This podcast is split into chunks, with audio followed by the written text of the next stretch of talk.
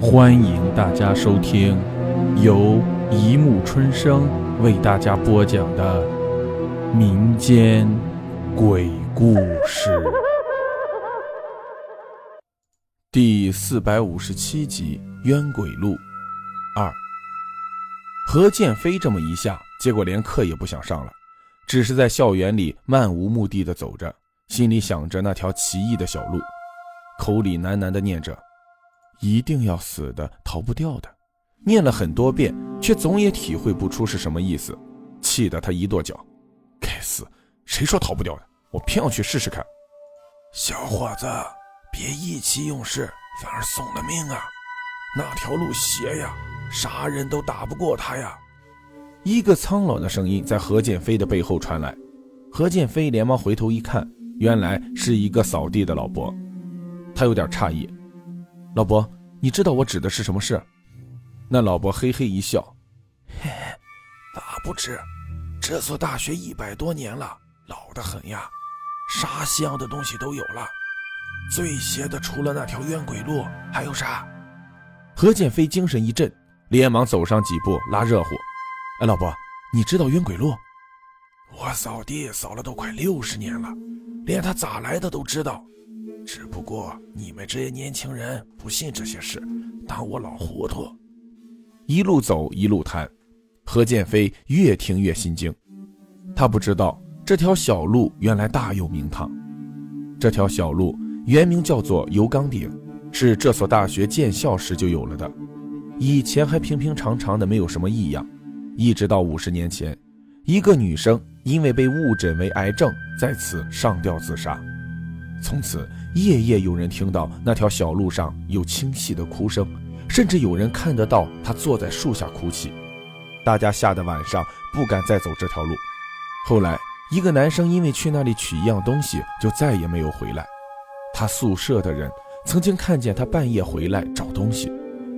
再后来，又有一个女生被劫持到那里被奸杀。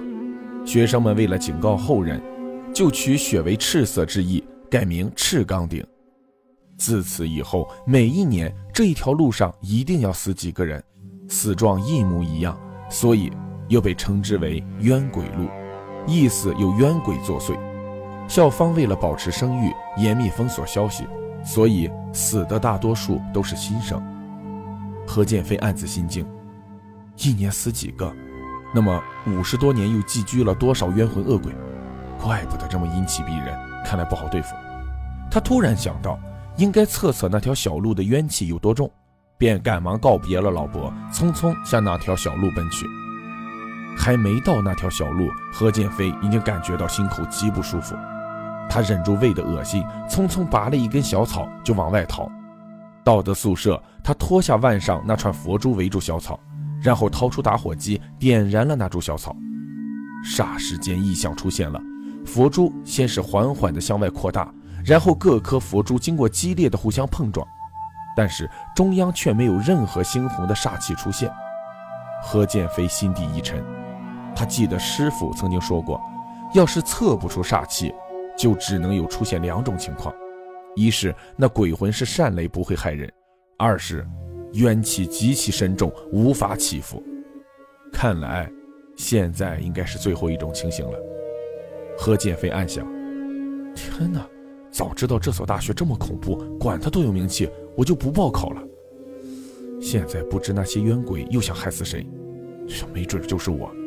想到这里，他背上只觉得凉飕飕的，于是他赶紧奔了出去，找出七颗鹅卵石，分别埋在宿舍的七个不同的地方，组成北斗七星镇邪阵，自己就坐在北斗七星北极星处，盘膝而坐，念咒语道：“凡天下一切污秽之气，均与我远离。”摩洛般若密合，只见几十道冲天猩红煞气齐齐拔地而去，被逼到十里之外。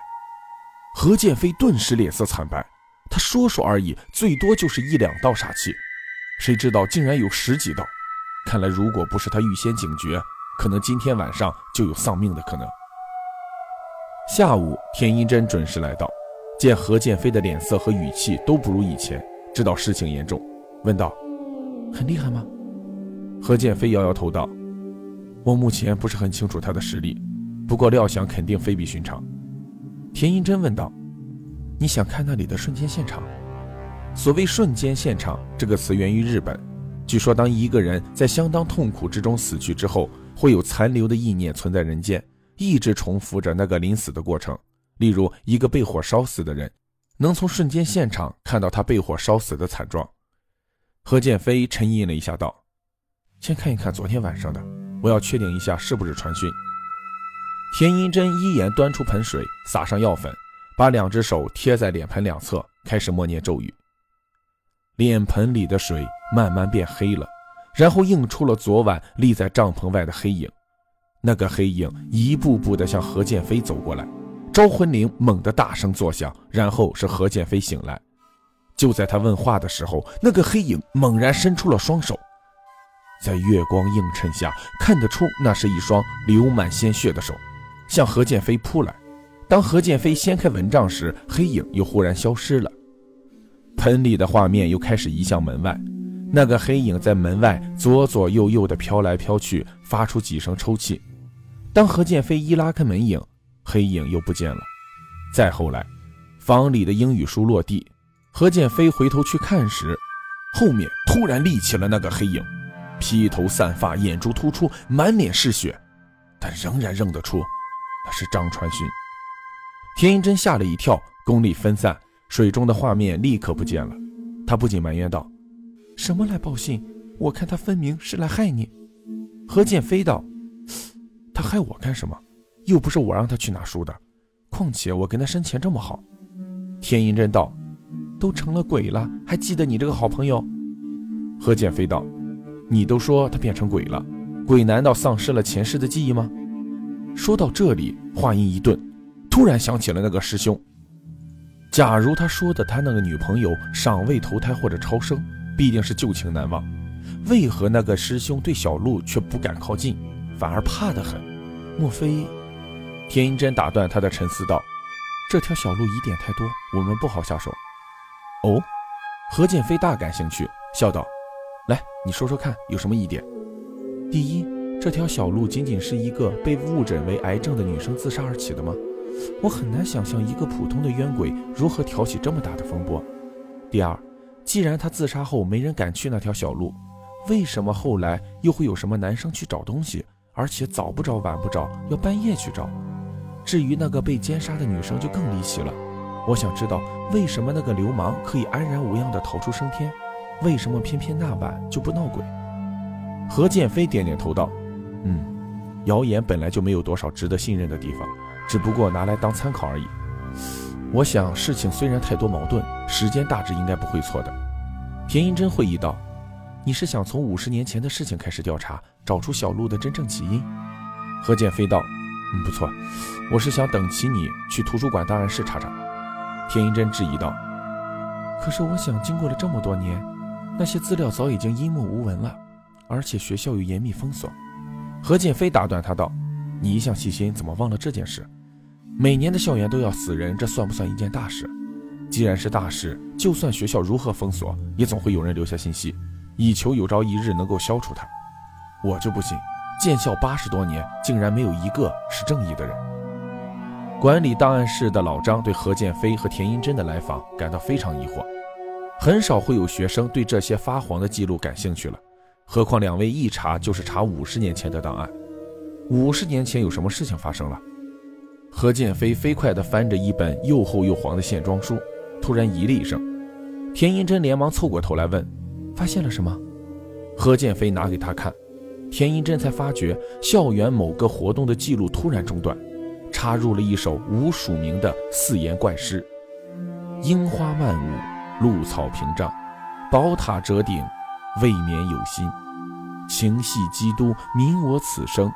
洛神西湖，相王情深。”田英珍莫名其妙的道：“这是什么意思？”何建飞苦笑道：“不知道，估计是哑谜。”只是这首诗放的也奇怪，好像后来插进去的，极力要引起人们的注意。田银珍啊了一声道：“啊，会不会跟那条小路有关？”何建飞道：“目前还不清楚。就算有关，那这首诗是什么意思？”田银珍正对四十年前一个文化活动的情况大感兴趣，看得爱不释手，痴迷其中。突然，他身子震了一震，因为在表演节目单的旁边被人歪歪扭扭地写了几句话：“三日君卒，因不明，吾等备力前去祭奠，见字知其，皆散。七日停卒，意料中事。”瞧这句话的意思。应该是一个男生不明死亡后，他的同学前去扫墓，不知道见了什么字，知道了某件事，就没有去扫墓了。七日又有一个叫婷的女生死了，但不知为什么说是意料中事。那边何建飞也在一个学生会笔录中找到这样一条记录：既知今日何必当初，悔不当及，无可挽回。盼四年后，风祥气清。没前没后，没头没尾，孤零零的，十分突出。假如说那些莫名其妙的话实在无真实根据与小鹿有联系，那么何建飞找到的这一条可真是很明确的相关资料了。那是五四年的学生会主席在一篇党员日记中提到的。油冈点改名之事是不得已而为之，其效用未必如我们所料，唯小心谨慎，保持互作为上。其因鉴于四九年记录第三档、五一年记录第二十档、五四年第五档为备注说明，望下届会长均以此为头等重任，切莫忘记。即于五四年三月学生会第二次讨论会议后，日记中提到的资料正是他们二人所找到的三处奇怪话语。那也就是说，破了那首诗和军促停促的缘故，就可以知晓小路的起因了。只是到目前为止，仍然疑点甚多。那些资料恐怕是当时有正义感的学生干部为了躲开校方检查而故意弄出的断档记录，以便警示后人。只是语句太过模糊，交代的甚少，很难破解谜团。还有，不知那学生会长所提到的宝石互作是什么意思？好像是什么可以克制那条小鹿的宝贝。可是哪个石座，又被藏在校园的什么地方呢？为什么是三十年后才可以风祥气清，而不是四十年、五十年后呢？何建飞想的头都胀了，连忙拉了田英珍走出图书馆。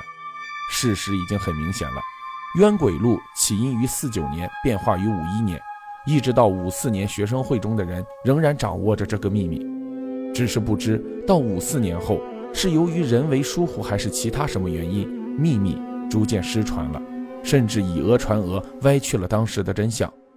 要想探知其中的真相，只有找到五四年前的老前辈来问问了。